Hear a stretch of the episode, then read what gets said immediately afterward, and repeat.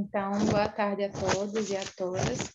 É, desde já digo que é um prazer estar participando desse evento tão maravilhoso, tão rico de aprendizado.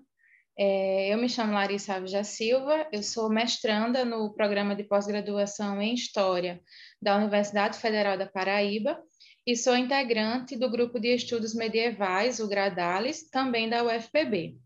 Minha apresentação, como a professora Marta já falou, tem como título As Cantigas de Santa Maria e a Idade Média no Ensino Escolar de História, proposta de abordagem. E surgiu justamente das minhas pesquisas para o desenvolvimento da minha dissertação de mestrado, é, que é orientada pelo professor doutor Guilherme Queiroz de Souza, da UFPB.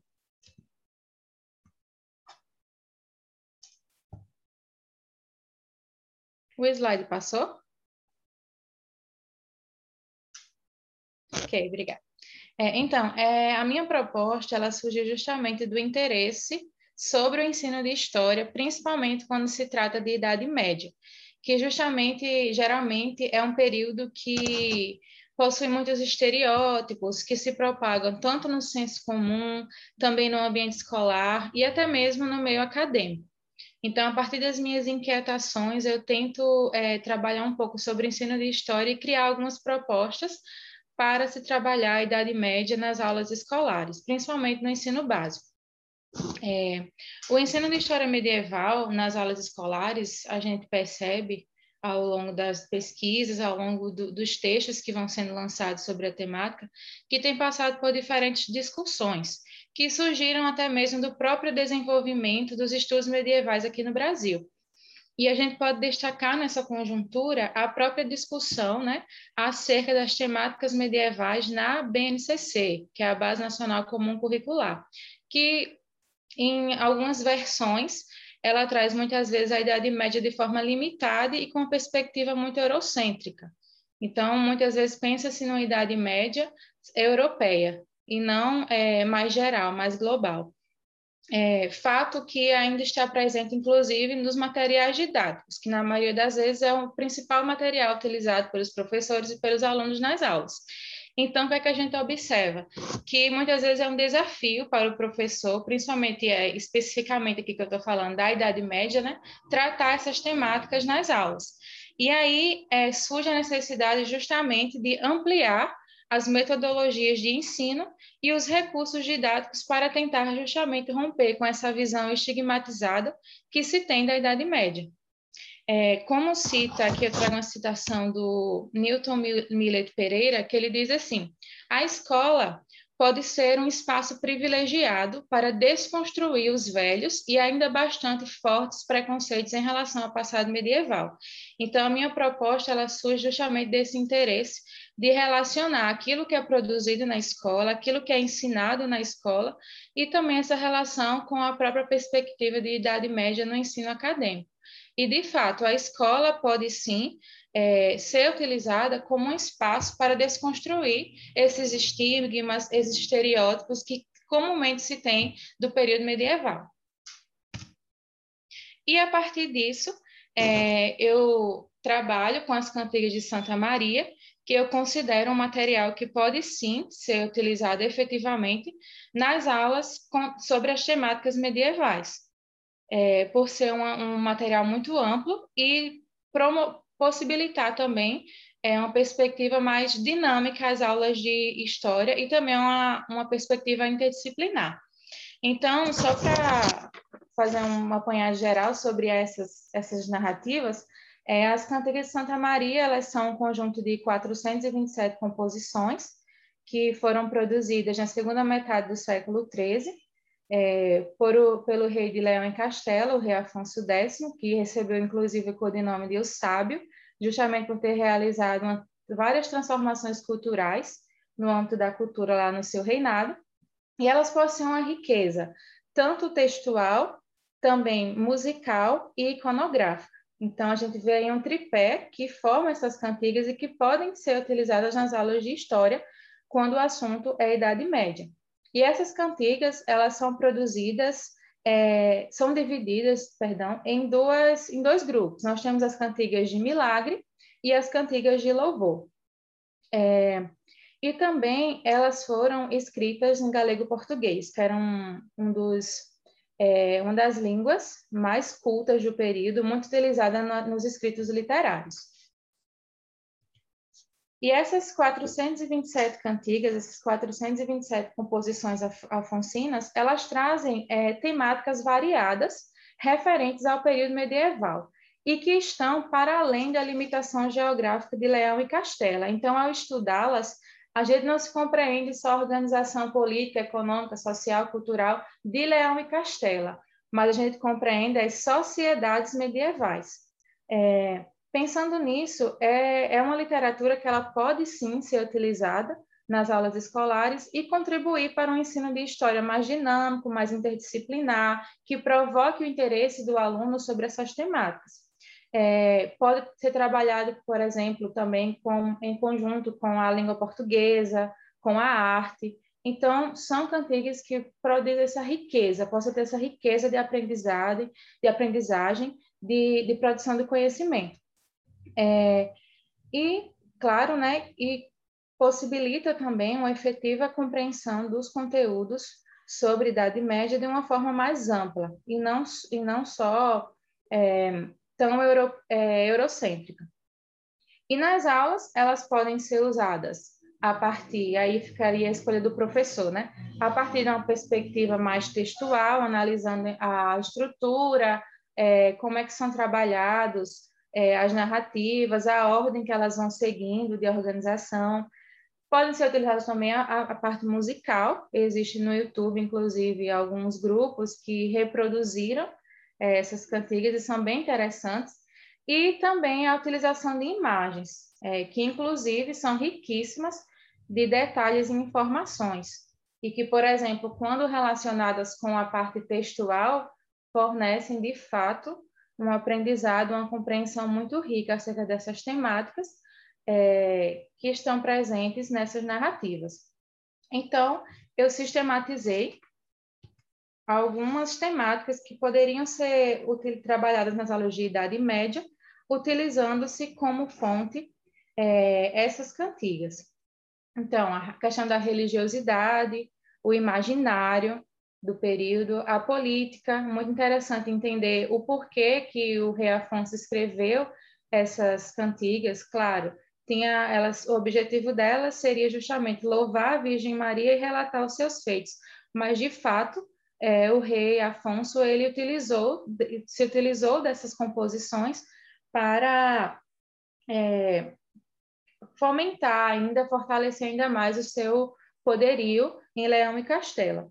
É, a questão da saúde é muito interessante, principalmente nas cantigas de milagre, perceber a questão das doenças muito comuns no período, como é que a população se relacionava com isso, é a questão da economia, a própria produção cultural, né, a, a, de fato, a composição de 427 cantigas demonstra, sim, essa produção cultural, essa busca pelo saber, pelo conhecimento, a questão das sociedades, ou seja, entender a Idade Média de forma plural. Então, tentar sair um pouco dessa questão mais eurocêntrica, desse pensamento mais eurocêntrico.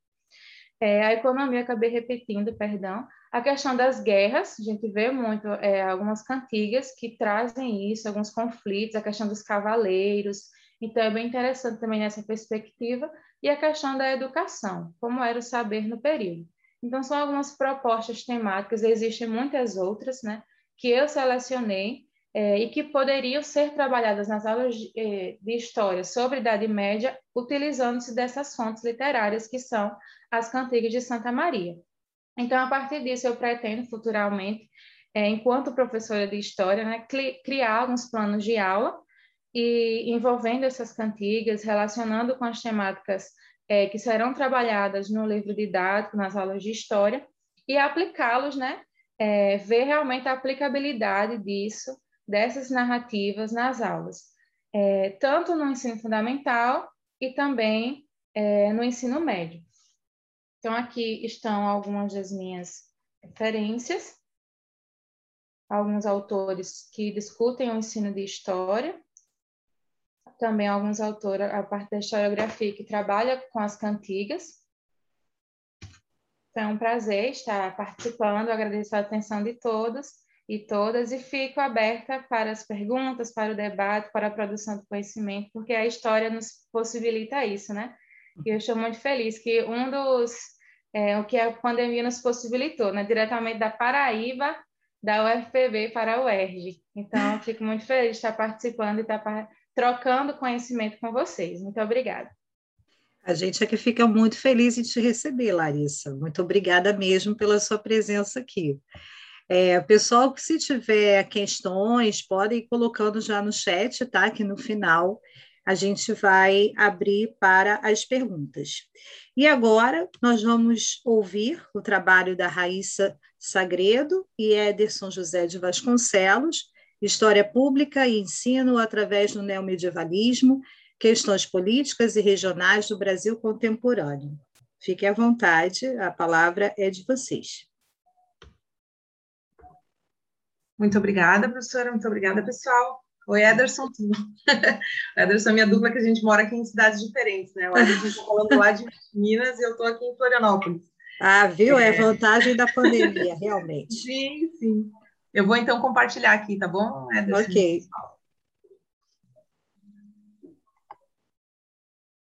Então, gente, é... deixa eu só ligar o cronômetro aqui. Estamos vendo, tá certinho. Ok. Então, pessoal, é, muito obrigada, né, por esse espaço, por poder estar participando desse evento, né, falando meu nome no, no nome do Ederson também. A gente fica muito contente de poder estar aqui é, trazendo algumas reflexões, né, que nos pareceram interessantes e que vieram a partir de uma experiência. Já vou explicar um pouquinho mais para vocês sobre isso. Então, é, a nossa fala hoje, né, se intitula é, História Pública e Ensino através do Neomedievalismo, Questões Políticas e Religiosas no Brasil Contemporâneo.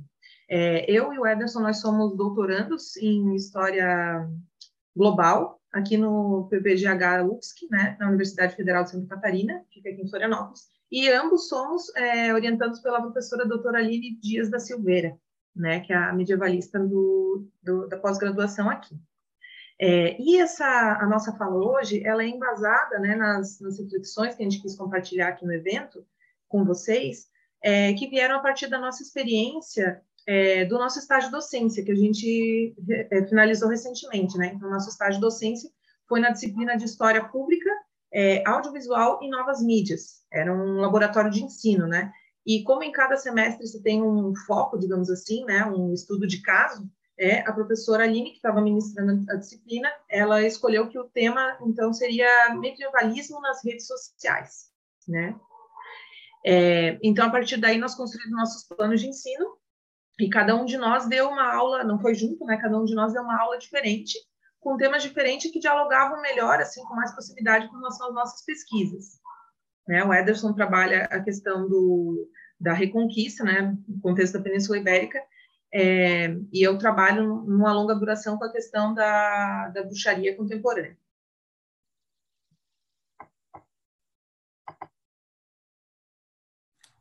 É, boa tarde a todos, né? A gente é até estranho o primeiro trabalho apresentando em dupla, sim, mas acho que é interessante a, a proposta que, que a gente desenvolveu, né? Como a Raíssa colocar, colocou, né? É bem interessante a gente pensar essas perspectivas que vêm sendo muito trabalhadas, principalmente na historiografia brasileira nos, nas últimas décadas, né? principalmente a ideia de medievalismo, neomedievalismo e essas concepções. É, muito, do, muito das análises que, que a gente apresentou durante, o, durante as próprias aulas que, que a gente trabalhou, muito do, dos aspectos que foram discutidos, vem é, representando também, principalmente no discurso político contemporâneo hoje, né, que a gente tem aquele saudosismo da, da, da direita de sempre estar tá recorrendo a essa ideia de Idade Média, né? Então, a gente tem esse fenômeno, vai ser denominado aí especificamente, principalmente por essa releitura que hoje é conhecida como neomedievalismo, né? A gente vai ter a ideia, principalmente do medievalismo, quando ele vai estar tá surgindo. Ele surge na década de 80, um dos grandes nomes aí que vão estar tá pensando essa proposta é Humberto Eco, especificamente, e a gente vai ter essa diferenciação, né, que o medievalismo são representações acerca da Idade Média. Ah, essa representação ela pode ser feita através de um romance. Normalmente as pessoas vão lembrar aí do nome da Rosa, entre outras obras, né? No entanto, a gente tem algumas obras mais contemporâneas, né? principalmente essa questão da, das mídias aí relacionados aos jogos, relacionados aos seriados, nos quais você tem uma representação da Idade Média que foge um pouco da não realidade seria forçar muito, mas foge um pouco do, do, próprio contexto medieval, né? Só a gente pensar a questão do Game of Thrones, que os caras vão fazer um mundo onde tem dragões, onde tem uma série de coisas que não que não existe, né? Então, muito desse neomedievalismo vai estar tá tangenciando propostas que podem ser, maioria das vezes, fictícias, né? Então a gente tem bem esse, a gente pensou muito nessas questões, né? A representação da Idade Média, que vai ser o, o discurso apresentado, embasado aí dentro da, da perspectiva medievalista, né?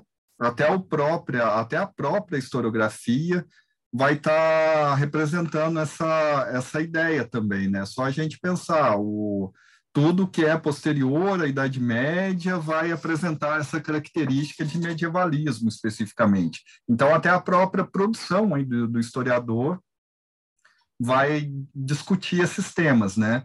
Então a, a, nossa, mesmo o nosso o nosso trabalho apresentando a questão do neomedievalismo, a gente vai estar tá tangenciando também o medievalismo, né? Que são discussões bem próximas e ainda se está tá sendo discutido ainda, né? Não é uma coisa que tem uma, não é uma perspectiva não é fechado, né? fechado, concluído, né? A tal categoria é medievalismo, a tal categoria é neomedievalismo.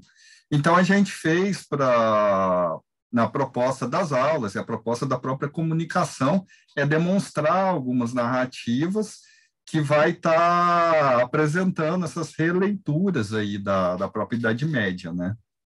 Isso e tendo como foco principal também, né, Ederson, essa questão dos debates de história pública, né? Porque antes da, da, nossa aula propriamente ali com os estudantes da graduação, né, a gente discutiu bastante, né, entre a professora, os estudantes e tal, a gente discutiu bastante essas questões de, do conceito da, da, problemática, né, de história pública e como que essa discussão do medievalismo e do neomedievalismo dentro dos temas dos nossos recortes, né, como que se insere, né, essa discussão ali. Posso passar é, a slide? Que é até interessante a gente colocar essa própria problematização da história pública, né? O que vai ser história pública, como que vai ser história pública, né? Que é a fala da Raíssa, né? Exato. Então, e aí nessa, a partir dessa discussão, né, que foram várias aulas, né, é bem complexo e é bem aberto também, né, essa questão do, do próprio conceito de história pública e todas as foi muito interessante é, perceber como que a, a mídia né, realmente tem bastante peso quando a gente pensa né, nessa relação entre história pública e como que se dá essa elaboração da Idade Média é, num senso comum nos muros da academia, né? principalmente aí pensando na questão é, de redes sociais, de é, produções assim cinematográficas, né, e tudo mais, porque isso contribui aí, enfim, é um, é um grande debate muito interessante, mas aqui a gente tem pouco tempo, né, mas envolvendo assim memória, né? A gente pode pensar várias categorias de análise para poder, é, como ferramentas, né, para poder analisar essas situações, com memória, questão de teoria da recepção e por aí vai, né? É, essa última pergunta aqui, né, como a extrema-direita pensa a Idade Média, é mais específica da questão do Ederson, porque é, tu ficou mais, né, Ederson, é, encarregado, não, mas é, tu teve mais afinidade, né, de trazer discussões com relação a como que a, a extrema-direita está mobilizando, né, esses elementos medievais, né, utilizando aí a fonte que tu trouxe, que tu já vai mostrar para o pessoal, e eu é. fiquei né, de trazer mais a questão de como que ah, também através de política, mas principalmente através dessa questão religiosa também, né, ou seja, nuances políticas e religiosas, né. Eu acho interessante colocar esse, esse advento aí da história pública para repensar como os grupos vêm, vêm desenvolvendo e vêm pensando a própria história, né? Só a gente pensar o próprio mercado editorial aí, a gente tem uma série de trabalhos de não historiadores sendo vendidos e sendo com grande consumo, né? E é um fenômeno que, que ele vai ser pensado pela história pública, porque essas pessoas consomem essas obras desses jornalistas especificamente, e muitos dos casos às vezes nem tem pesquisa pesquisa alguma histórica, né? Uhum. E porque não, não consomem os historiadores especificamente, né? A gente tem até uma série de teorias que vai nesse sentido, mas deixa para o debate. Uhum. E aqui a gente trouxe, então, dois exemplos, né, de, das, das nossas fontes para trazer um pouquinho para vocês.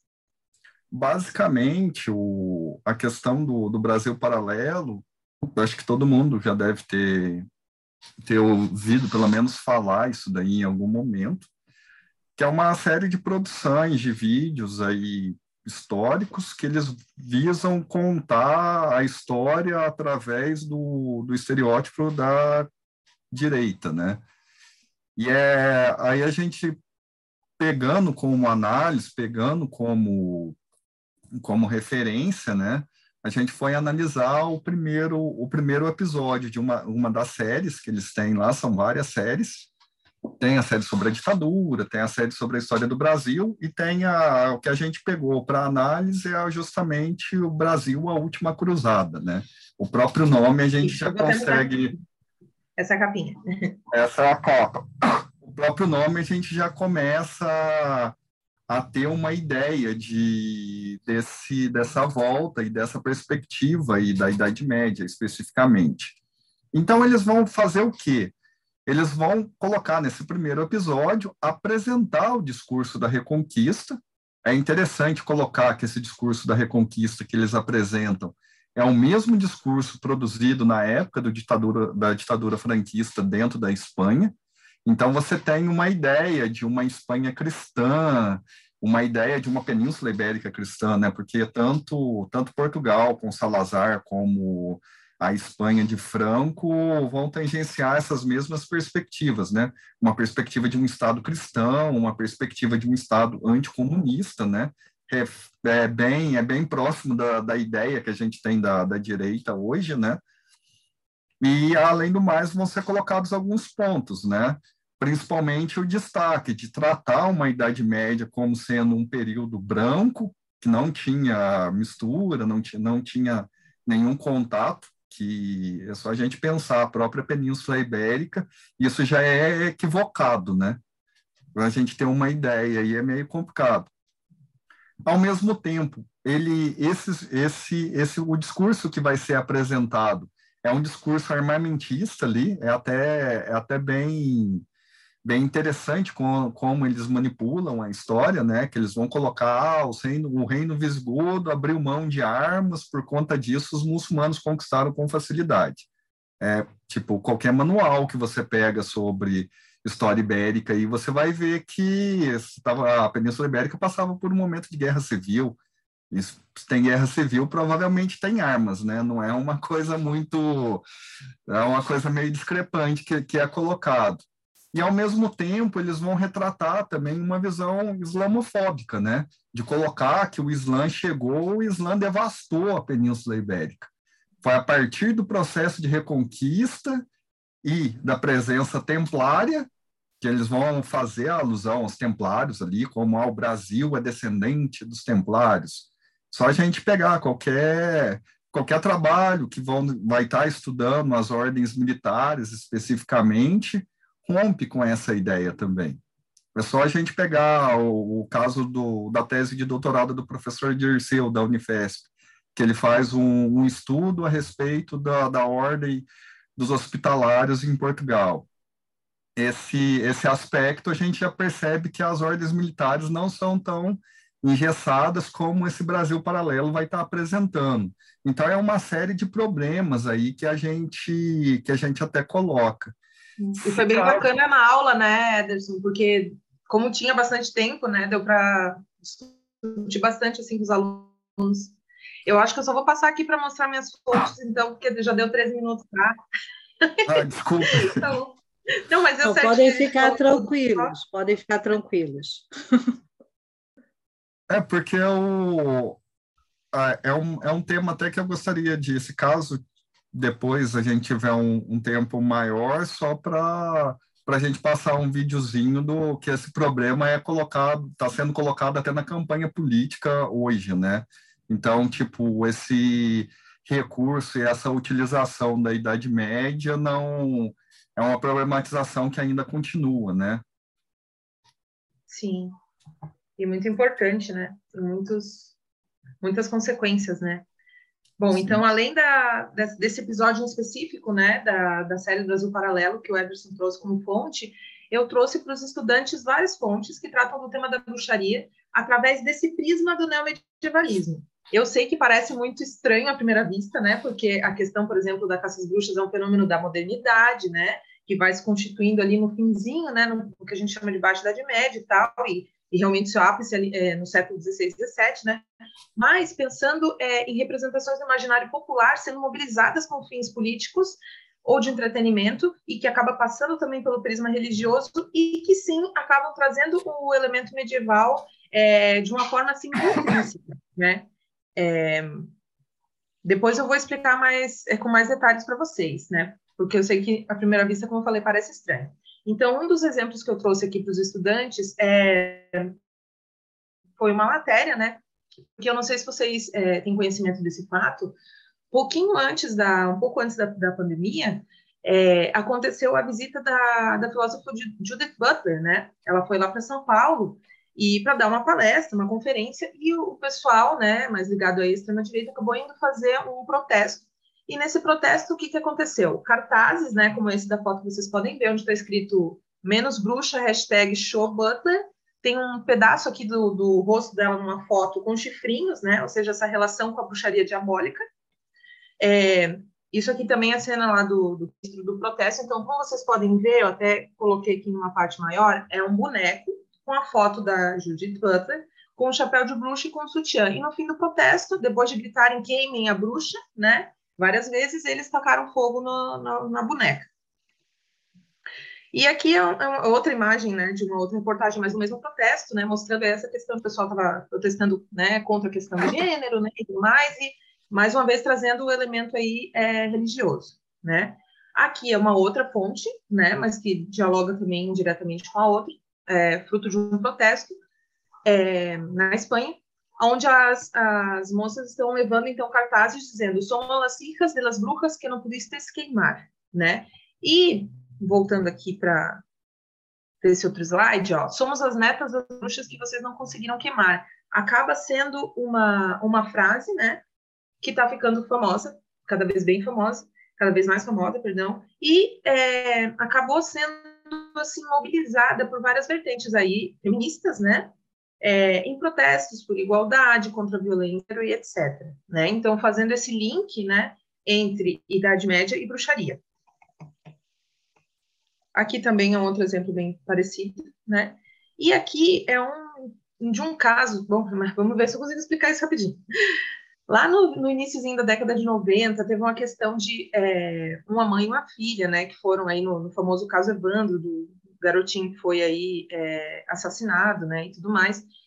E antes mesmo de começarem as investigações, que acabaram, né, recaindo sobre a esposa do prefeito e a filha, e agora recentemente, né, se viu que não, que elas tinham sido torturadas no interrogatório e tudo mais, mas enfim, é, a população foi até a casa, nessa ocasião aí, em 92, né, até a casa ali delas, e ficaram gritando queimem as bruxas incessantemente. Isso por quê? Porque elas frequentavam, né, uma casa de matriz africana, e, enfim, né, tem aí, aparece aí essa questão de, da intolerância religiosa muito forte que a gente conseguiu trabalhar lá em sala de aula, né, no estágio, mas que aqui, assim, é, vai acabar passando rápido essa, essa parte, tá? E aqui uma outra ponte do Pinterest também, que estão sendo bem, assim, divulgadas, né, me parece que está tendo um boom aí de, de interesse das pessoas com relação a esses temas, assim, mais ocultistas, esotéricos, né, então, por exemplo, aqui, né? Já vou deixar registrado que se a Idade Média voltar, eu estou do lado das bruxas, né?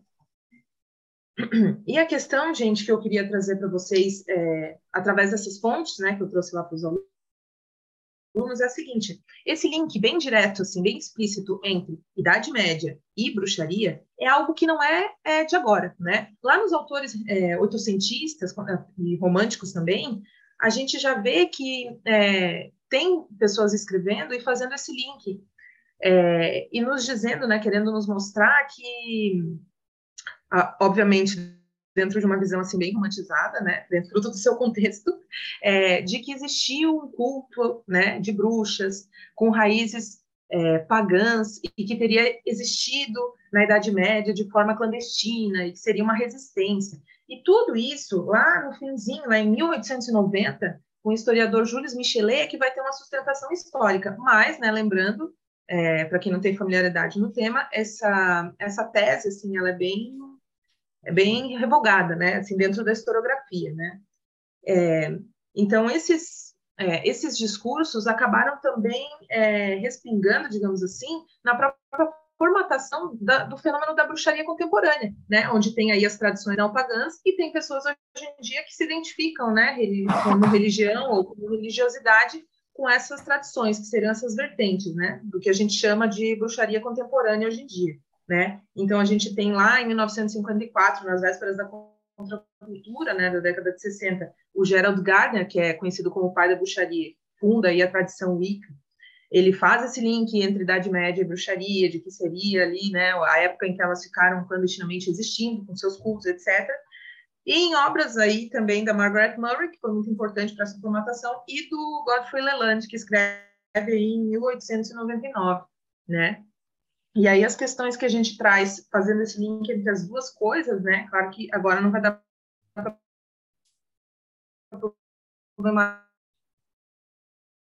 problema de uma forma assim bem travando um pouquinho, ah, Raíssa. Né? Volta um pouquinho. Aí as questões que a gente traz aqui para reflexão seriam Volta um pouquinho. Opa. As questões é, que você Volta, traz para reflexão, isso. Ah, tá. Aí as questões que a gente traz para reflexão, daí acho que fica para a parte das perguntas, né? Porque acho que já está no limite do tempo, seriam essas aqui, tá? O entrelaçamento entre bruxaria e Idade Média na longa, na longa duração seria um exemplo de neomedievalismo, né? Diferentes narrativas em torno da bruxaria no mundo contemporâneo, que são construídas pelo prisma de elementos tidos como medievais. Então, a gente tem a fogueira, a questão da queima, da bruxaria diabólica, né, da, questão dos chifrinhos que aparece ali. É, Pensar nos impactos que narrativas que relacionam a bruxaria com o passado medieval tiveram na formação tanto do senso comum como da própria bruxaria contemporânea, como eu dei o exemplo aqui para vocês, né? E a interface entre história das religiões e história pública. Além de minorias religiosas no Brasil contemporâneo, que é interessante também poder fazer essa, essa relação, né? E a tese de que o fenômeno da caça às bruxas poderia ser interpretada como um trauma na memória cultural, como é, a chave interpretativa que estuda na memória cultural aí trazida pelo Ian Asman, numa longa duração, que é, no caso, a minha pesquisa, né? Isso talvez nos auxilie a compreender aí um pouco dessas referências, né? E como elas atuam. É, eu acho que se tivesse. A gente ainda tem dois minutos só para passar. Sim, sim, fica à vontade. Pode colocar o vídeo, sim.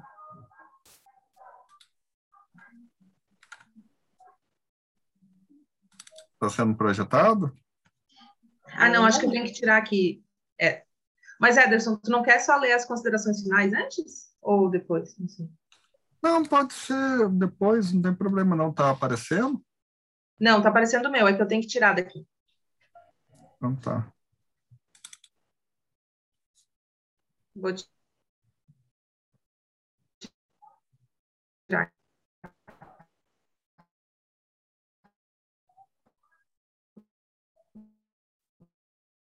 Oi?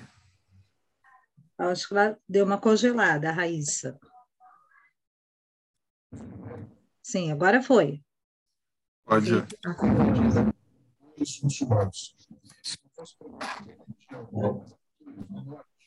onde abrigava as famílias, tinha essa mudança muçulmana, não haveria uma grande batalha de reconquista que durou séculos para que tornasse a Ibérica mais uma vez cristã.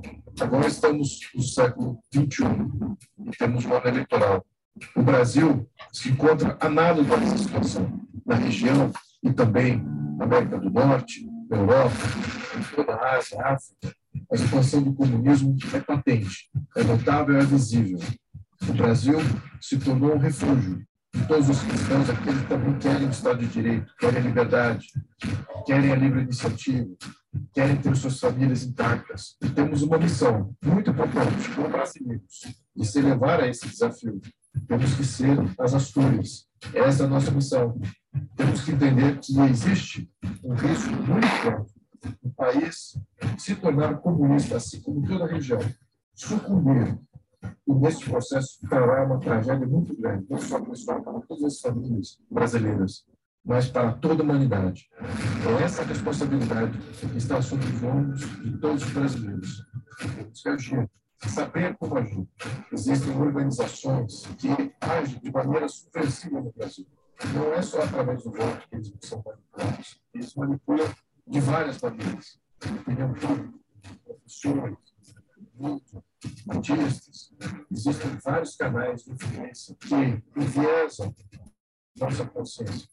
Temos que ser resilientes. Temos que tudo que.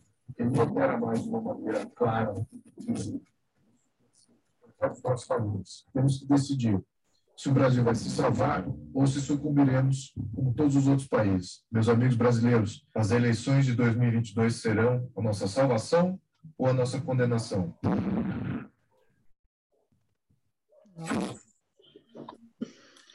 A gente tem algum, uma série de uh, perspectivas bizarras, eu diria um, um mínimo, né?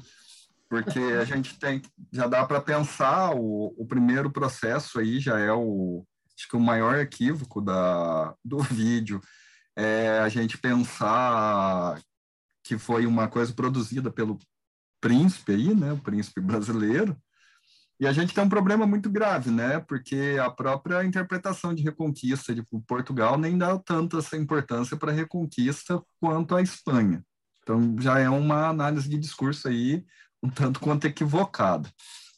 Mas é voltando para essas questões das considerações, né?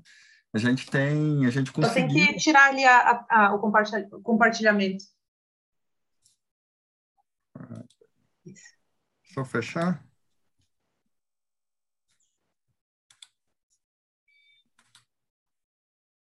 Isso. Então, a gente tem, voltando, né, basicamente no, no, decorrer do laboratório, a gente conseguiu fazer essas discussões, nas quais a gente apresentava essa proposta da, da, do neomedievalismo e do medievalismo, e como esses discursos eles vão ser utilizados, né? Então, a gente, com esse próprio vídeo, já dá para ter uma, uma ideia né, do que o Brasil Paralelo vai colocar, e é bem importante a gente pensar e tomar o nosso lugar aí como historiador, né? Não deixar esse pessoal é, fazer o uso desse discurso, né? A gente pode ver que o próprio, o próprio vídeo coloca uma situação extremamente perigosa, né? Todo mundo está manipulando, todo mundo está fazendo alguma coisa aí a favor do comunismo, né? Eu acho que é um, é um tanto quanto equivocado pensar o que da forma que eles são colocados. Então a gente, o fruto desse desse trabalho foi bem bem dessa forma, né? Conseguir pensar esse uso e esses abusos da Idade Média e a problematização desses usos especificamente. Como a gente pode perceber, é um discurso extremamente perigoso, né? E novamente, eles vão estar utilizando a própria um, esse discurso especificamente da Reconquista é o mesmo discurso que o Franco utilizou, que legitimou a morte de várias pessoas, legitimou uma perseguição. Talvez, às vezes, pode ser até através desse discurso que a gente pode entrar em períodos sombrios aí no Brasil. Espero que não, né? Mas... Mas vamos é, encerrar por aqui, então, para não... O nosso trabalho é bem nesse né? sentido, gente. Eu agradeço a todos, muito obrigado, estamos Obrigada. abertos depois para os debates. Com certeza. Muito obrigada pela presença de vocês é, e pelo excelente trabalho. É, eu queria saber se o Amaro José de Souza Neto está presente, está? Olá, pessoal, boa tarde. Vocês me ouvem? Estou... Sim, estamos te ouvindo, fique à vontade. Olá, pessoal. Boa tarde. É, meu nome é Amaro. Queria agradecer também a oportunidade de estar aqui nesse evento da UERJ, né? É, a pandemia tem essa, essa vantagem, né, da gente poder se conectar remotamente. Eu sou do Rio de Janeiro, é, sou formado, sou bacharel e licenciado pela UFRJ em História e estou fazendo uma especialização agora em ensino de História no Colégio Pedro II, né? É, ah, é, deixa eu apresentar aqui logo, né? Deixa eu compartilhar a tela. Deixa eu ver. Aparece para vocês? Perfeitamente. Deixa eu abrir. Eu, eu, já dei um spoiler aqui que eu deixei no, no outro. Deixa eu ir para o primeiro. É, bom, é, mas é isso. Eu estou fazendo a minha especialização agora, estou é, desenvolvendo alguns projetos de pesquisa também para entrar no mestrado, então estou nessa etapa acadêmica, né? É, eu sou monitor de história de um, de um programa social chamado Projeto Salvaguarda, que é remoto, com alunos do ensino médio é, de colégios públicos, né? E aí, parte da pesquisa que eu vou apresentar hoje aqui é um estudo em andamento que eu estou fazendo ainda, é, tanto lá na minha pós-graduação, que eu vou aplicando nessa monitoria, né? Basicamente, o meu, o meu trabalho... Vocês conseguem ver, né? O slide está aberto aí para vocês, né? Tá. Sim. É, é, é o estudo da Idade Média a partir de fontes audiovisuais na escola, é, propostas didáticas e reflexões para o ensino fundamental. É, eu já trouxe aí nessa primeira tela uma a extração da Pedra da Loucura, que é uma tela do Hieronymus Bosch, né? que é um, um pintor bem interessante, às vezes, para trabalhar um pouco louco, mas que a gente pode trabalhar. É, no final da apresentação, eu vou fazer um link com essa, com essa primeira tela. Mas a minha abordagem vai ser, basicamente, pensar a escola de hoje é, com propostas didáticas da, da, da, da temática de Idade Média, né, no ensino fundamental no sexto ano. Para poder debater a contemporaneidade, eu já vou começar primeiro é, contextualizando e vou é, finalizar uma parte da, da, dos temas medievais. Mas só para debater rapidamente a escola que eu estou falando de hoje em dia, né? A gente está num momento, eu acho que até a gente estava, essa apresentação agora do Ederson e da Raíssa foi muito legal, né? Depois eu acho que o debate vai ser maneiro com a questão do Brasil paralelo, né? A gente está com muitas mídias, né? Os alunos estão tendo contato com muitas coisas. Então, é comum que os alunos já tragam essas informações, né? Porque na internet você tem um oceano de informações, né? É, tendenciosas, muito tendenciosas às vezes, e que os alunos que não têm, digamos, uma, um, um filtro histórico que a gente tem, eles acabam tomando aquilo como verdade, né? Então, a escola ela enfrenta é, essa, esse, essa digitalização que está acontecendo no mundo. Né? Isso, a, a, história tem isso, né? as fontes estão sendo digitalizadas, os dados, os serviços, e a imagem aparece como uma coisa de, de grande importância nesse discurso desse mundo conectado contemporâneo porque a cultura visual acaba sendo muito forte, né? Você tem, eu coloquei aqui nesse slide só alguns exemplos é, para a gente poder é, pensar, pensar um pouquinho como a tecnologia está indo, né? A questão dos algoritmos, da inteligência artificial, o celular, por exemplo, né? Que há pouco tempo antes da pandemia era um aparelho assim proibido na sala de aula e que é, de um modo ou de outro está chegando, né? Tem alguns colégios que usam tablets, por exemplo, né? Enfim, a, a, esse processo de digitalização é um processo muito denso e que eu acho que a, a gente tem que abordar ele de uma forma que não seja partindo de uma negação. A gente precisa se apropriar desses recursos para poder dominar e tratar eles com os alunos, é, não só mostrar o domínio dessas ferramentas para os alunos, mas poder mostrar que é possível ter uma postura reflexiva, né? Porque é, senão esses, esses gadgets acabam enfeitiçando, né? E aí a gente tem toda essa questão da desinformação, esse negacionismo, esse revisionismo. Mas é só para contextualizar essa escola do que eu estou falando, né? É, eu, metodologicamente, eu vou partir da, de duas leituras do Marco Antônio Vieira e do David Ausubel, do, da aprendizagem significativa, é, do Celso Vasconcelos, né, da, é, de uma dialética de uma didática dialética que busque realizar uma troca com o aluno e seja empática. porque a gente tem um, um, desafio que é cumprir o nosso cronograma, a gente tem o nosso currículo, a nossa apostila do colégio, só a gente precisa se conectar com esses alunos, né? E a partir do momento que a gente possa, não é fugir do, do, do cronograma, mas é partir de alguns exemplos de interesses deles, é, a gente possa puxar a, o interesse deles, porque eles têm muitas opções de distração. Na sala de aula hoje você tem muita distração, então você precisa buscar esse foco. A imagem, o uso imagético é uma opção, né? Eu botei esses, você tem muitos mapas mentais é, sobre aprendizagem, né? Eu, eu construí esse mapa bem rapidinho só para poder pensar é, aprendizagem uma coisa complexa mesmo, né? Em que eu vou precisar mobilizar algo que o aluno já saiba, uma informação nova, que eu precise misturar isso numa reflexão, numa problematização, é, que isso que haja uma troca na turma entre os alunos, né? A gente parta de repente de um senso comum para algo é, que parta de um senso crítico, de uma análise histórica, para poder chegar num estágio que o aluno se aproprie daquele conteúdo, numa ação, num exercício, numa apresentação. Então, a gente precisa buscar esse contato com o aluno, essa, essa, essa, essa empatia com o aluno para poder alcançar essa aprendizagem, né? Não só tentar transmitir os conhecimentos, porque a escolarização tem muitos códigos, né? E a gente e o professor acaba partindo como um grande tradutor desses códigos, né? Feita essa contextualização, só para poder localizar a minha a, a, o meu marco temporal, eu vou tratar com algumas propostas didáticas para o sexto ano, né? a, os anos finais ali do ensino fundamental, mas é bacana pensar que o sexto ano ele vem um pouco mais crudo que as, as séries, né? Porque é meio que uma conclusão da alfabetização.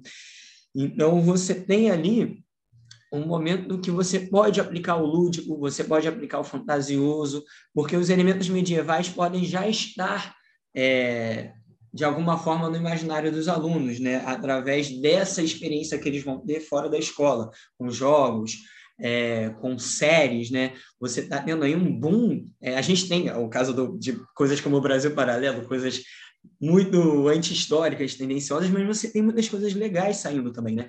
E aí é, é possível trabalhar isso com os alunos, né? Trabalhar essa é, a grande o grande dilema de que hoje você precisa é, o, não é, o problema não é acessar, é filtrar o que você está acessando e saber distinguir, né?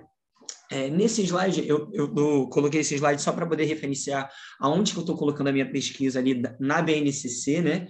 É, nessa, nesse, nesse, início de sexto ano ali, e para poder botar uma competência específica das ciências humanas para o ensino fundamental, que a minha pesquisa se relaciona, é, é a Diretiva 4, né, interpretar, expressar, interpretar e expressar sentimentos, crenças e dúvidas com relação a si mesmo, aos outros, as diferenças culturais, com base nos instrumentos de investigação das ciências humanas, promovendo o acolhimento e a valorização das diversidades dos indivíduos e de grupos sociais, seus saberes, identidades, culturas, potencialidades, sem preconceitos de qualquer natureza. Por quê?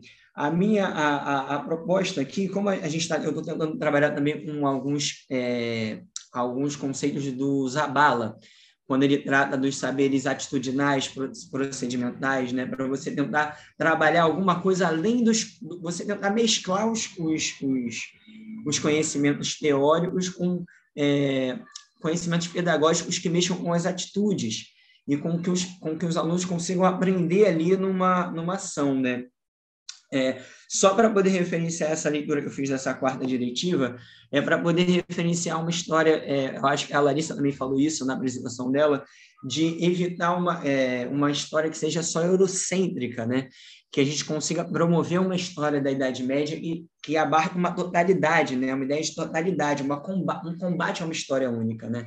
Alguns alunos meus, às vezes, falam assim, que não conseguem entender essa troca né, da Idade Média para outras, porque você, você parece que você tem muitos anos de, de, de, de uma coisa ali, e de repente vem os europeus e conectam o mundo, sendo que a gente consegue construir isso de forma de forma múltipla, né? Uma multiplicidade das temporalidades, né? Você pode trabalhar o Oriente, né? Essa essa questão, e eles estavam falando agora da Reconquista, né? É, trabalhar isso sobre várias narrativas, né? Eu, eu acho que eu sendo muito longo, deixa eu dar uma corridinha. Mas só para correr na diretiva 7, que é importante, que é, é em questão para usar as linguagens cartográficas, gráficas e iconográficas, que é basicamente a, a minha abordagem metodológica mesmo, que é partir desse apelo imagético para poder tocar. É, e aí, metodolo metodologicamente, na, na, na nesse, nessa interpretação das imagens, é, o que na prática é isso? Estou usando basicamente três autores aqui, eu, não, não tanto a semiótica, para tentar facilitar, mas é, Martini Joly, para poder entender um pouco as camadas da imagem, e o Panofsky, né, iconologia, e como a gente traduz isso para o sexto ano, né? Porque a, gente não vai levar esses autores para o sexto ano para confundir a cabeça do, da criançada, mas como a gente é, coloca isso na prática. É, e aí eu pensei é, essa ideia da interpretação da imagem em camadas, né? Três camadas, né? Na verdade, isso é, é, é a metodologia iconológica, né? Tentada, supra resumida para uma realidade de, de da, da, educação básica. A primeira seria uma descritiva, né? Em que você tem só as ideias dos elementos. Por exemplo, aqui na direita eu coloquei a, uma figura do Justiniano, né? O imperador do, romano ali você tem uma, uma questão de como, que, por exemplo, uma, descritiva, se você olha um aluno que não tem nenhum capital cultural para ler essa imagem, ele vai ver, eles estão de vestido, vão de repente identificar que tem os soldados ali, mas essa imagem tem várias camadas, né? E aí você pode ir trabalhando essas camadas com os alunos, você pode é, apresentar essa imagem, fazer uma avaliação diagnóstica, ver primeiro o que eles, o que eles acham dessa imagem, né? E ir aprofundando as imagens, né? Indo para as outras camadas. Por exemplo, nessa questão do, do, do Justiniano, beleza, você tem umas pessoas de toga, você tem um, uma figura central, você tem à esquerda uma, uma temática guerreira, né? Alguns guerreiros, ok. Então, se a gente for uma questão mais analítica, então você consegue ver que tem uma, uma hierarquia ali, né? Se você for, às vezes, pela vestimenta, você consegue ver que o que está ali no, no, no, escudo é um, é um brasão específico, o que ele está segurando é um livro específico, né? A, a, uma camada mais é, profunda, interpretativa, é, ao, ao, tem uma auréola né, no Justiniano ali, né, que tem aquela questão da, da, do caráter divino do imperador do Oriente, que em um determinado momento isso é diferente do Ocidente. Então, enfim, as imagens elas, elas têm essa, esse poder de comunicação rápida, porque elas, elas são muito complexas. Né? A gente vive na era da, da cultura visual, como eu estava falando, mas nem sempre a gente alcança todas as camadas da imagem. É, rapidamente, só para falar da imagem à esquerda, eu coloquei o Saque de Roma aí, é uma leitura do século XIX, né? Do declínio da, da, da, da, da queda do Império Romano, que é um dos, dos eventos históricos que, se a gente for cronologicamente, iniciam ali né, a Idade Média, ou o fim da Antiguidade Tardia. Então, você pode trabalhar ali alegorias, né? Você tem diversas alegorias ali na imagem, né? E essas leituras da imagem, né? A gente trabalha muito com a Idade Média, as, as Idades das Trevas, né? Sendo relidas. Então, você pode voltar várias... É, mostrar para eles através de várias releituras do mesmo fato histórico, né? É, correndo agora... Eu, eu já estou na metade, alguém... Eu não sei, eu estou sem relógio aqui. Como você tem mais cinco minutos, pode tá terminar bom. com calma. Não, não, mas eu acho que eu me alonguei, vou dar uma corridinha. É, uhum. e aí, agora, uma segunda abordagem são os filmes, né? É, a gente tem é, é essa questão do interesse que eu estava falando lá na frente, é, é, é, muito importante a gente disputar esse interesse do aluno, é, por mais que isso seja às vezes chato para a gente que está montando aula, mas é porque essas gerações já se alfabetizaram conectadas. Então, elas se relacionam com a tecnologia de uma outra maneira. Então, assim, a gente precisa, de alguma maneira, nem usar, usar esses elementos como um gatilho mesmo, né? E aí, coloquei, eu trouxe só um exemplo de filme, né? Os filmes, a gente tem milhares de temáticas de filme, né? Mas é, só a, a ideia metodológica, né? É abordar é, vários filmes sobre os mesmos acontecimentos históricos. E existem, né? Existem vários filmes de temática medieval e vários filmes sobre os mesmos acontecimentos medievais. Então, você consegue. É, é, é a gente, pensando na realidade ali da sala de aula, são poucos tempos, hora aula semanais de história, então, uma, uma possibilidade, se a gente não puder passar um filme inteiro, se você, em vez de em uma hora e meia que você passa um filme inteiro, você pode passar seis, cinco trechos de filmes diferentes. E aí você passar, você pensar uma abordagem a partir disso, né? Uma saída, né? Eu pensei, eu trouxe um exemplo só de, de, de, desse filme do Santo Agostinho, que é muito interessante, né? Porque você pode trabalhar ali essa temática do século IV, V, VI, a vida monástica, esse início e consolidação do cristianismo, né? Como se dava esse, esses conhecimentos. Tem um filme físico, né?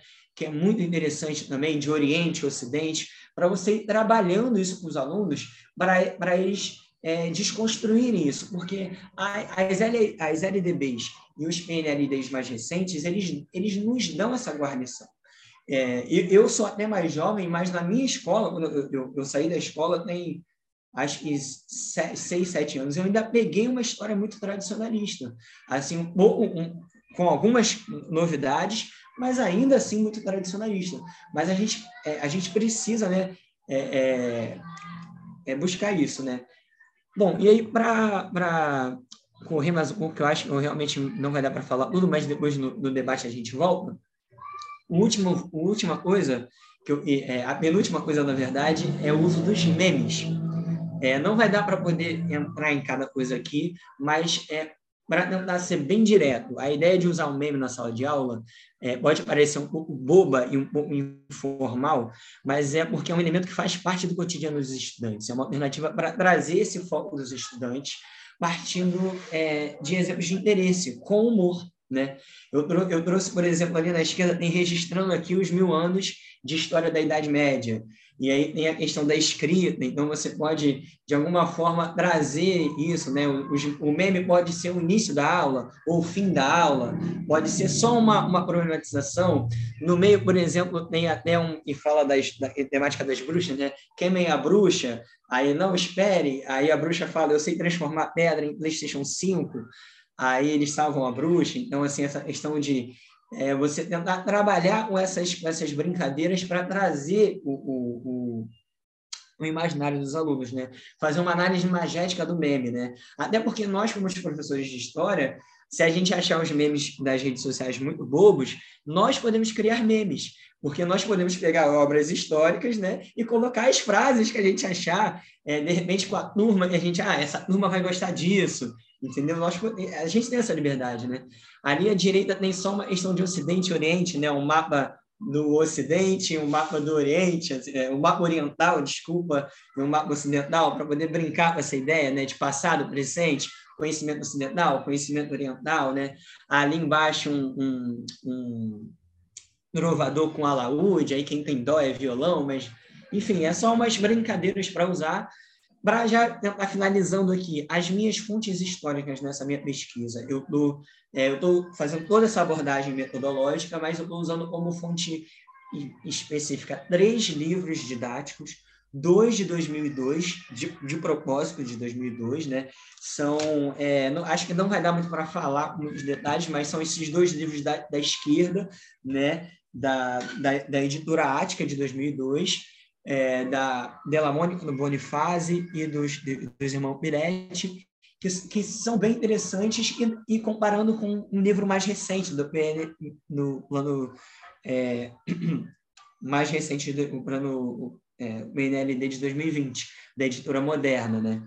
E aí eu estou fazendo uma comparação, né? Estou elaborando um artigo com essa pesquisa em que eu pego tudo isso que eu falei e tento é, mesclar com essa ideia, né? Porque eu acho que o, o livro didático, mesmo que sejam livros didáticos antigos, ele tem sempre essa possibilidade de sugestão, né? De novas ideias para você aplicar, né?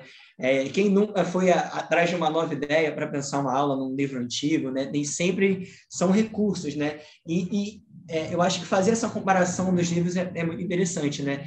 Só duas coisas que eu achei sobre comparando, né? Não vai dar para falar, eu acho que eu já estou no finalzinho, mas que eu achei da diferença desses dois livros foi que, é, incrivelmente, os livros de 2002 têm tantas imagens quanto os livros de 2018, né? Então é interessante pensar que mesmo antes dessa, dessa mudança, dessa transição, de alguma forma eles já estavam atentos para a presença dessas imagens, né? Os livros didáticos eles costumam usar as imagens, né? A gente consegue usar essas fontes, né? E aí, só para concluir, eu acho que a gente é, vive um tempo favorável, né? ao uso dessas tecnologias, a gente tem os desafios, né? a gente tem uma falta de formação mesmo. É, eu, eu saí da faculdade tem dois anos e eu não tive nenhum tipo de matéria que tratasse as humanidades digitais ou qualquer tema do assunto. Então, assim, realmente falta, eu, eu mesmo não tive essa formação. É, você tem os jogos, também não deu muito para falar dos jogos, das séries, mas, enfim, assim, você tem um oceano de possibilidades. Eu acho que a gente tem que buscar é, até essa questão da história pública, né, e os outros é, colegas falaram, a gente tem que buscar uma história é, da Idade Média cada vez mais acessível, né, demonstrando que tem muita coisa para se falar da Idade Média e ela tem muita relação com o presente. É, tem algumas referências bibliográficas aí é, que eu usei. Eu acho que eu já estourei o tempo, acho que sim, né? Tá. Desculpa, gente. Não, é, sem problemas. Obrigado pela oportunidade. Deixa eu é, tirar aqui.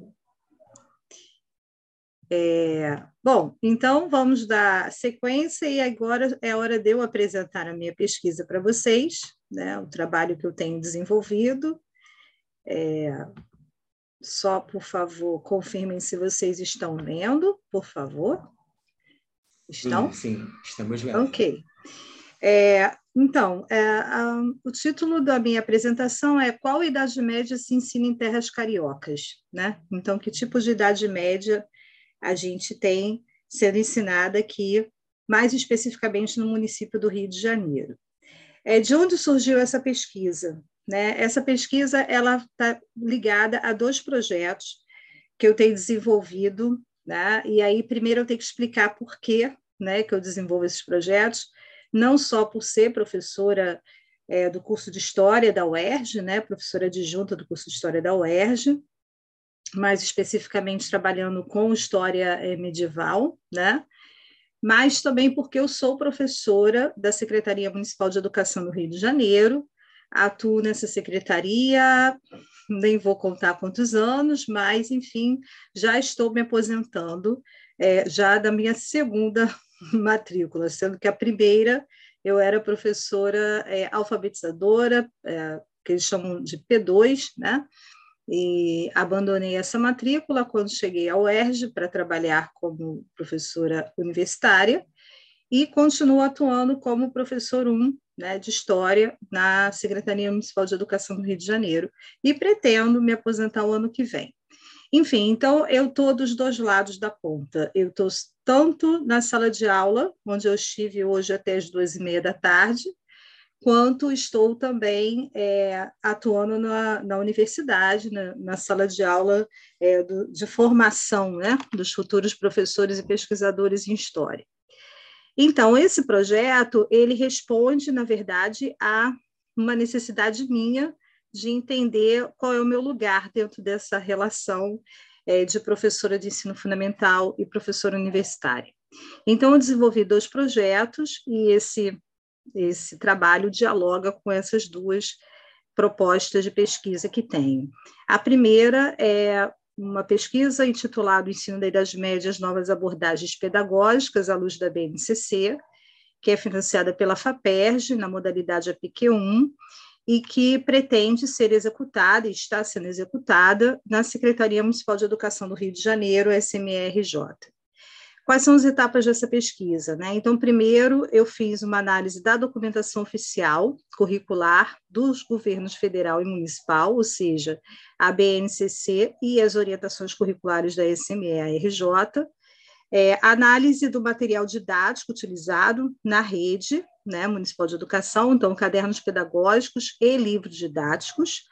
É, na verdade, esse projeto da PQ1 FAPERJ é um projeto que é derivado de um outro que eu já faço há bastante tempo, que já foi encerrado, que era de análise de livros didáticos especificamente. Eu analisei vários livros do, P, do, do Programa Nacional do Livro Didático, né?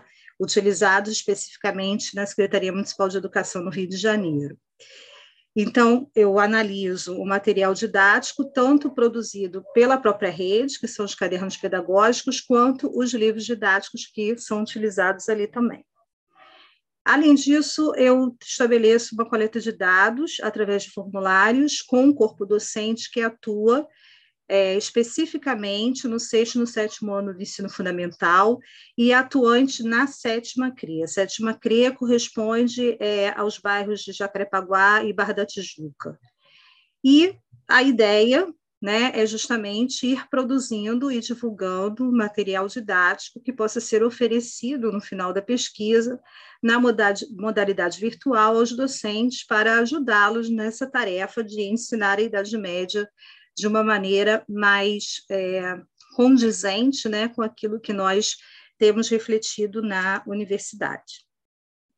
Além disso, eu também tenho um projeto que foi aprovado é, agora, né, esse ano, que se chama Idade Média Ensino e Pesquisa, que conta com o financiamento da UERJ, na modalidade de producência, que é um tipo de bolsa que é oferecido aos professores e a cinco bolsistas do curso é, de licenciatura e graduação, e no caso, no meu caso especificamente, de História, né? E os cinco bolsistas são conhecidos de vocês aí como monitores, estão presentes na, nas mesas, né? E apresentando também os seus trabalhos e compondo o programa de estudos medievais da UERJ. Qual é o nosso objetivo com esse projeto específico, né, que é a Idade Média Ensino e Pesquisa? É catalogar fontes históricas que, de caráter é, cronístico, é, normativos, relatos de viagens, é, trechos literários, fontes iconográficas, que existem né, no acervo físico e também no acervo digital. Então, esses bolsistas, na primeira etapa da sua da, de sua pesquisa, né, do seu trabalho, eles têm visitado acervos físicos e feito uma catalogação das fontes primárias disponíveis, e depois nós vamos criar um site onde disponibilizaremos os é, endereços de acervos e os catálogos que nós conseguimos, consigamos montar até lá, né? É, e, além disso, faremos também uma seleção de algumas dessas fontes para que sejam disponibilizados trechos delas, né, acompanhados de uma tradução né, dessas fontes e também uma proposta de utilização didática é, para ser utilizada pelo professor lá na sala de aula, lá na ponta da sala de aula. Tá? Então, essa, essa comunicação, esse trabalho é, na verdade, uma junção das minhas próprias das minhas próprias dúvidas e das minhas próprias demandas como professora do ensino fundamental e do ensino universitário. Então, qual é a problemática do trabalho específico, esse aqui, né, que eu vou apresentar a vocês? É analisar o material pedagógico destinado ao ensino fundamental no primeiro semestre de 2022. É, esse material foi o que nós acabamos de utilizar, né, é, e é um material reformulado em função da questão da pandemia. Houve uma diminuição no currículo, enfim, né, e a utilização de um currículo é, mínimo para ser utilizado, para ser é, trabalhado com os alunos. Esse material se chama Rio Educa, tá? ele pode ser encontrado no site da SME, qualquer pessoa pode baixar esse material.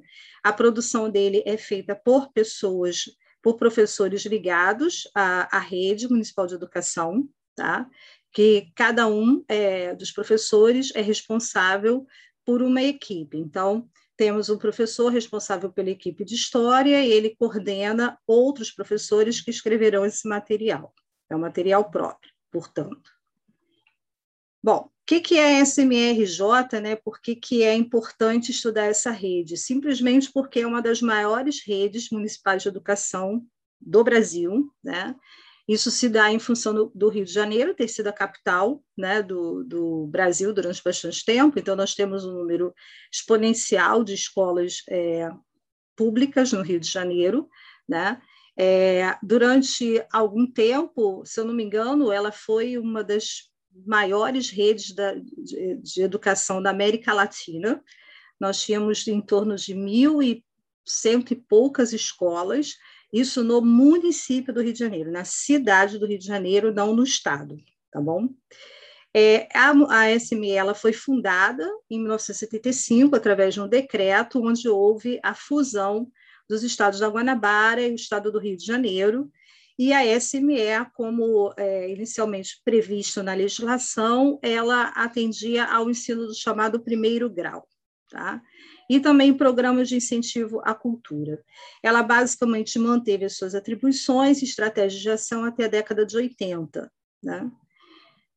Bom, na década de 80, é, houve uma reformulação né, e, em grande parte tem a ver com a reabertura, enfim, né, após a ditadura militar, e na década de 90, você começa a ter, né, e aí vocês, nós, né, que estudamos um pouco sobre história da educação para fazer as nossas pesquisas, sabemos que 1990 foi um ano decisivo para a educação mundial, porque houve a, a, uma, um investimento né, da Unesco, principalmente, no, na Conferência Municipal, Mundial de Educação, que foi realizada na cidade de Ontien, na Tailândia, e ali foram estabelecidos alguns princípios né, de uma política pública educacional a ser né, construída, ou seja, a ser elaborada pelos países é, signatários do acordo é, e pertencentes, obviamente, à ONU, e é, não só a reflexão sobre o seu quadro educacional em si, né, mas também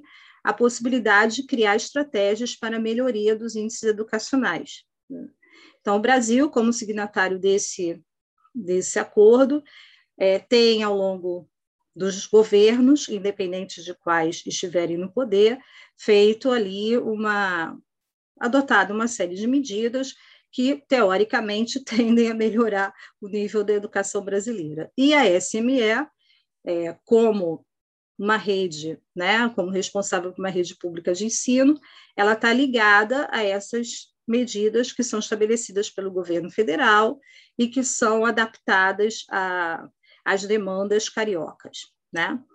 Em função disso, foi criado entre 1992, começa no, no, início da década de 90 e é vigente até 2008, esse material aqui, que é chamado de multieducação, né?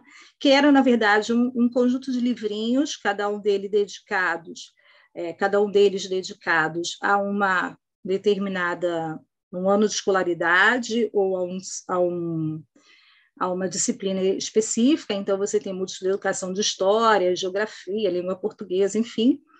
E esse material, ele meio que resumia o que seria o currículo das escolas, né?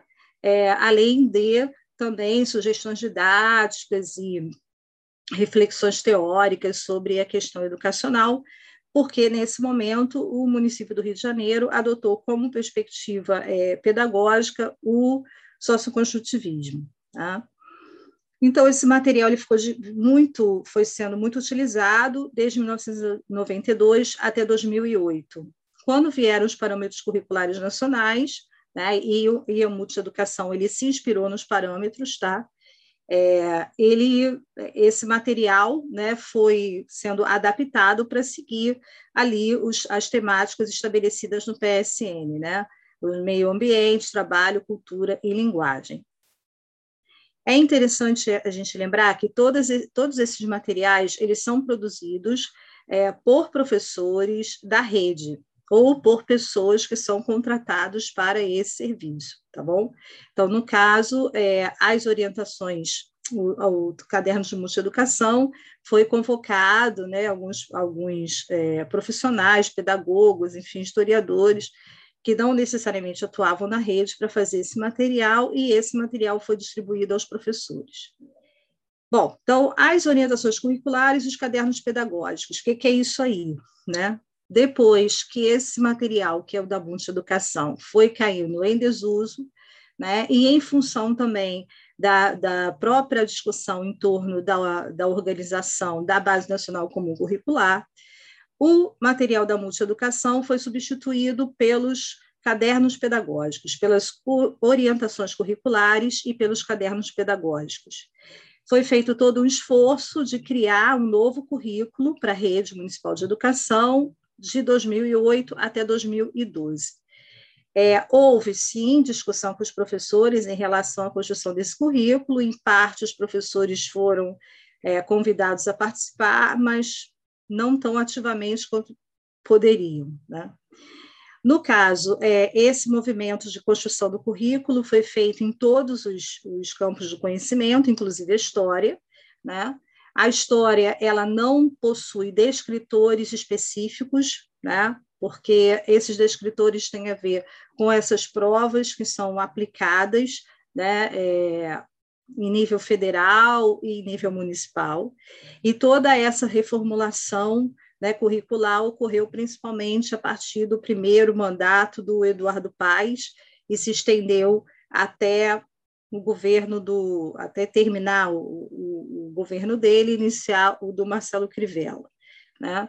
então havia algo chamado prova Rio né?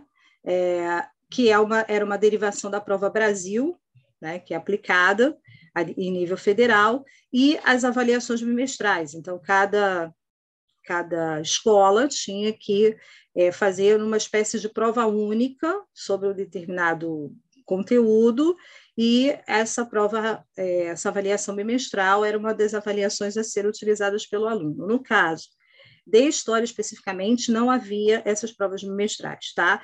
Mas nós herdamos os benditos cadernos pedagógicos. Então, nós tínhamos esse material que vai ser aquele que vai ser analisado aqui agora bem, rapidamente para eu não é, extrapolar o tempo. Então, o currículo carioca, tá? ele é, na verdade, uma versão reduzida da BNCC. Então, vocês estão vendo aí na tela, no caso, quando a gente começa a ensinar a Idade Média oficialmente, né? no último bimestre do, do sexto ano, tá? é que a gente começa a falar sobre a Europa medieval, e é muito significativo que os quatro pontos da Europa medieval, seja as migrações germânicas e a formação do feudalismo, a sociedade de ordens e a vida cotidiana no feudo, transformações a partir do século XI e cidade, a cidade medieval, e o poder da igreja. Essa quarta eu adoro. Né? Então, assim, na verdade, dentro dessa perspectiva curricular, Idade Média é sinônimo de feudalismo e igreja basicamente. Né? As sociedades africanas, elas aparecem aí também mais por uma exigência curricular do que outra qualquer outra coisa. Organização Social e Política das Sociedades Africanas, experiências históricas em Império Mali, o Reino do Congo e os povos bantos e sudaneses, sendo que não há nenhuma conexão, é como se fossem coisas separadas, tá? Europa medieval é uma coisa, sociedades africanas é outra coisa completamente é, é, diversa. E aí, depois que o aluno estudou lá no último bimestre do sexto ano, o que seria a Idade Média e um pouco da história da África pré-descobrimento, é, né? ele vai para o início do sétimo ano, que já é no ano seguinte, ok? E aí, nesse ano seguinte, ele vai estudar a transição do mundo feudal para a modernidade, a centralização né, monárquica e a formação dos estados modernos.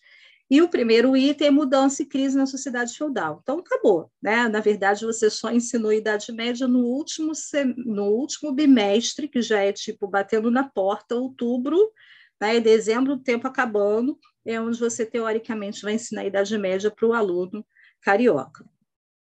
Bom, então aí eu fui analisar o material, que é um material que eu confesso que, teoricamente, eu deveria usar, mas ele não é de uso obrigatório, tá? para os professores. É, ele é enviado todos os, todos os é, todos os semestres, mas o professor não é obrigado a utilizá-lo, principalmente os de história, geografia, que eles consideram de uma maneira geral que como não tem aquelas provas da rede, ou seja, não tem não é o professor de português, de matemática e de ciências, é, é, mais livre, então não precisa obrigar a gente a usar esse material e eu agradeço aos céus não ter que utilizá-lo. Esse material é utilizado junto com o material, com o livro didático. Tá? Então, nós recebemos o livro didático, que, é, que vem através do PNLD, e, além disso, esse material que seria, não sei o que exatamente, mas seria um complemento. Bom, então, que conclusões, ou a que conclusões chego eu é, usando esse material, né? Em termos de objetos de conhecimento, seja em termos de conteúdo, quais são as minhas críticas em relação a ele? Preocupação dos autores em estabelecer uma relação entre desagregação do Império Romano e a formação dos reinos germânicos, focando tanto nas continuidades quanto nas rupturas decorrentes da crise enfrentada no século III. Então, de forma positiva, eles tentam fazer uma relação, né? não colocam ali a Idade Média completamente solta em relação a, ao período de desagregação do Império Romano. Há também uma preocupação em distinguir os povos germânicos, em caracterizar o processo diferencial de entrada desses povos no Império. E aí tem uma citação né, do próprio texto. A entrada dos povos germânicos no Império Romano foi lenta, gradual e pacífica até o século V. No final do século V, porém, os problemas do Império Romano haviam se agravado tanto que os povos germânicos conseguiram ocupar territórios romanos sem grande resistência. É dentro desse contexto que Odoacro, líder dos Érulos, lidera a invasão de Roma, depondo o último imperador romano e assumindo o poder com o título de rei de Roma. Assim chega ao fim o Império Romano do Ocidente. Então, nesse pequeno trecho, até bastante honesto, eles vão colocando ali, primeiro, uma diferenciação mesmo no processo de entrada, ou seja, não é uma, uma invasão necessariamente a todo momento, há movimentos de migração e movimentos invasórios, né? É, mas tem sempre aquela questão de é, entender esse, esses povos germânicos de alguma maneira como sendo é, caminhos para se chegar ao, ao feudalismo. Né?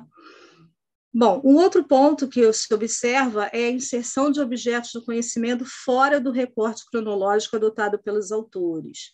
Isso é um problema, porque assim aparecem os reinos germânicos, eles fazem aquele, aquela aquele comentário sobre a chegada dos entrada dos povos germânicos no Império, e aí depois no final da página, como vocês observam aqui, aparecem os vikings.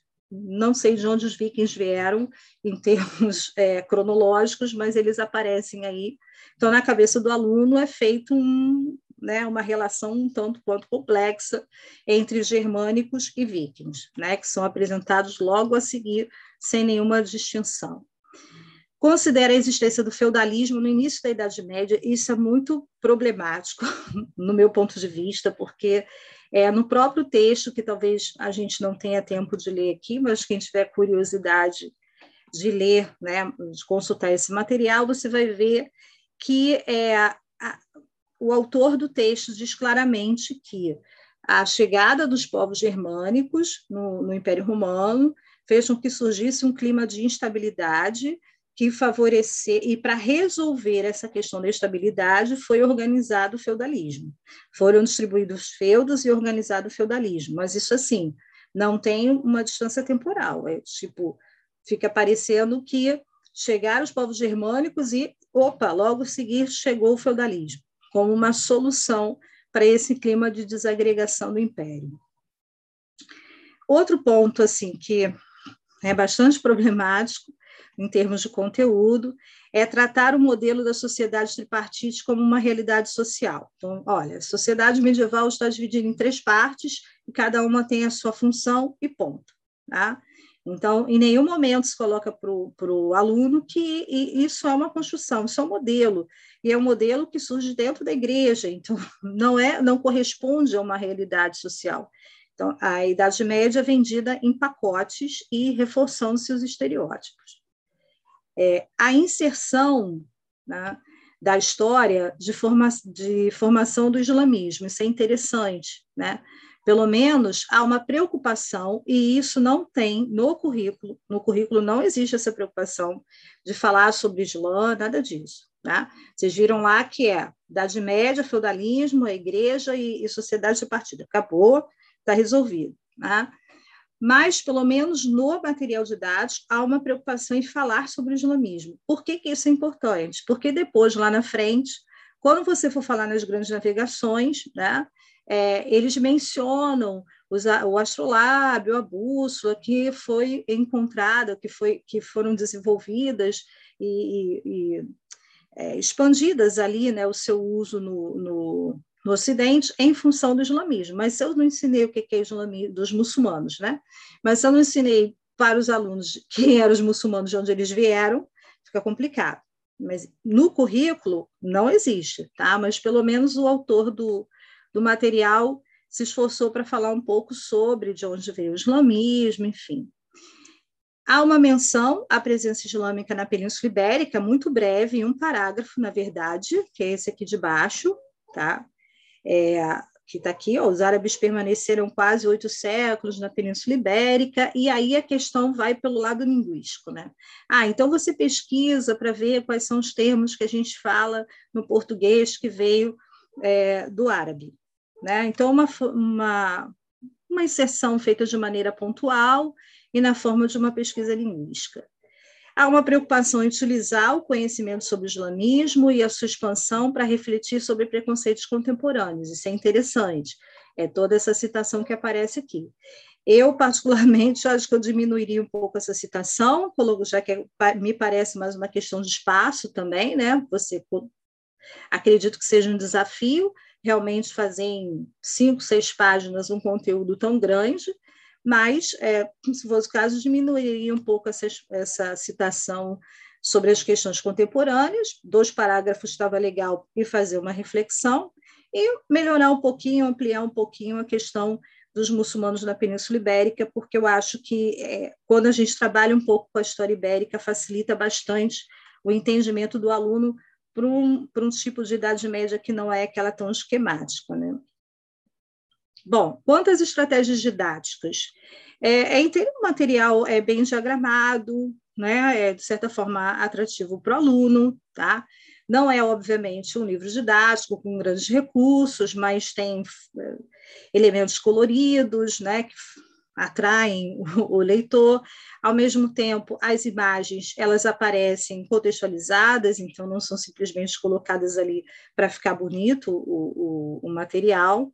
É, há uma preocupação que eu achei bacana do uso de mapas, né, e, faz, e estabelecer uma análise comparativa com os alunos.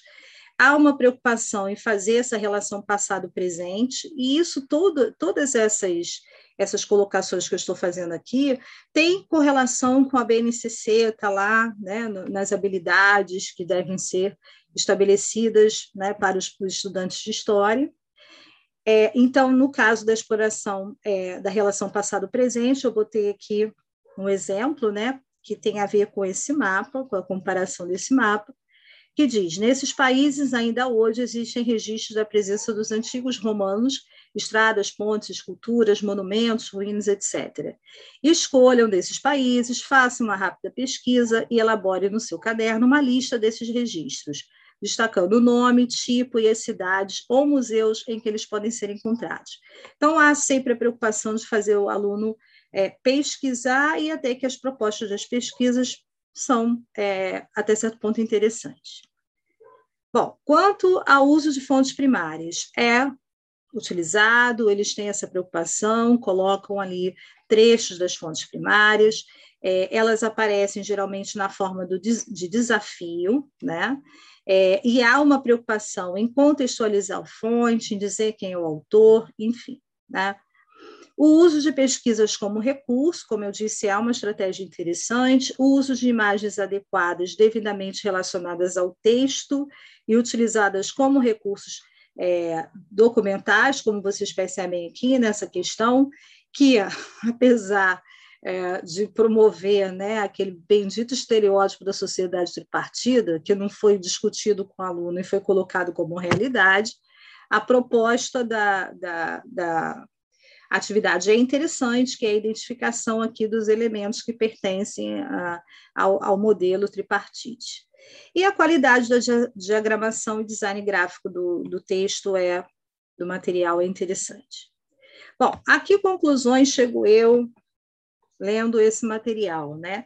E aí a minha crítica é dupla como professora da rede e como professora pesquisadora, né? É, a minha crítica vai no sentido de, primeiro, eu acho que eu pulei uma parte. Ah, não. Eu te falei, tá? Desculpa, gente, aqui às vezes eu me confundo. É, as questões, as conclusões é que eu cheguei. Primeiro, encontra-se em consonância com a BNCC e com o currículo carioca tá? Cumpre lá aquilo que tem que estar cumprido e até coloca um, um item a mais dentro dessa relação, que são as questões relativas ao mundo islâmico. A qualidade gráfica do material é razoável, é aceitável, mas há um problemas sérios em relação à seleção dos conteúdos e a sua locação no tempo histórico. Tá? É, e, e isso é um problema porque isso embaralha bastante o, o, entendimento do aluno sobre o período que é amplo, que é a Idade Média, né? além de passar informações erradas mesmo. Reprodução dos estereótipos em alguns aspectos, principalmente em relação a essa sociedade de partida, inserção de objetos de conhecimento para além daqueles estabelecidos no currículo carioca, que é o caso de inserir a questão do islamismo, preocupação em utilizar elementos históricos para levar o aluno a refletir sobre o outro, as suas origens e os deslocamentos, desdobramentos contemporâneos de questões medievais. É, sim, então isso está alinhado exatamente com as propostas que estão na BNCC e que são absorvidas em parte por esse currículo carioca.